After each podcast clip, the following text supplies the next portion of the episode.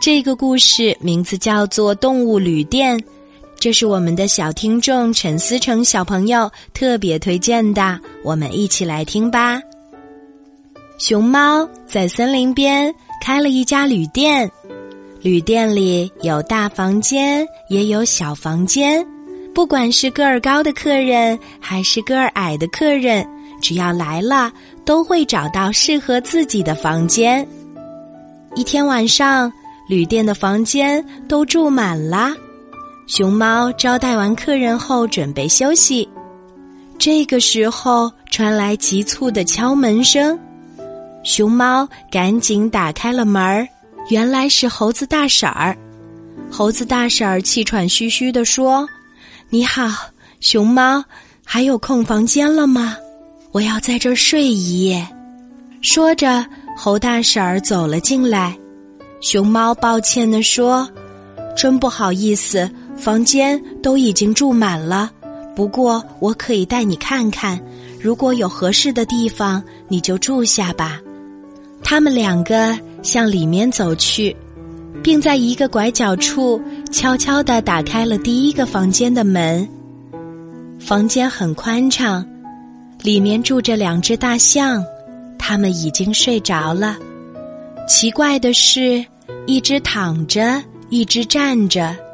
猴大婶儿觉得很奇怪，忙问熊猫：“这是怎么回事？”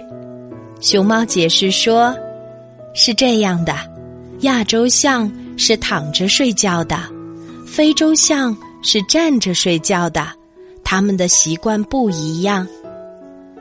他们又打开了第二个房间的门，里面住着两只松鼠，松鼠们把自己的大尾巴当做被子盖呢。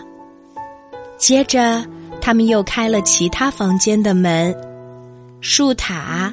山羊，还有花牛，最后他们打开了小猫房间的门。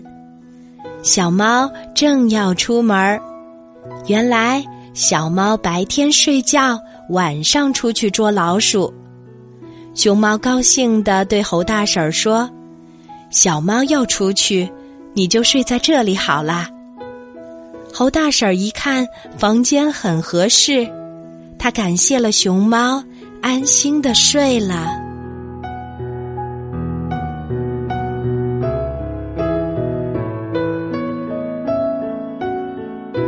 感谢陈思成小朋友特别向我们推荐了这个好听的故事《动物旅店》。听这个故事的同时，我们也收获了很多有趣的知识。比方说，亚洲象是躺着睡觉的，而非洲象是站着睡觉的。还有小松鼠，它们会把自己的大尾巴当做被子盖呢。小猫白天睡觉，晚上出门捉老鼠。嗯，这个故事真的非常的有意思哦。小朋友，你喜欢这个好听的故事吗？晚安妈妈小的时候最喜欢把听过的故事都画下来，还会加上自己的想象。如果你可以开一个动物旅店，你会开在哪里呢？是靠着大海的海景旅店，还是在树上的旅店？或者我们有地下隧道旅店？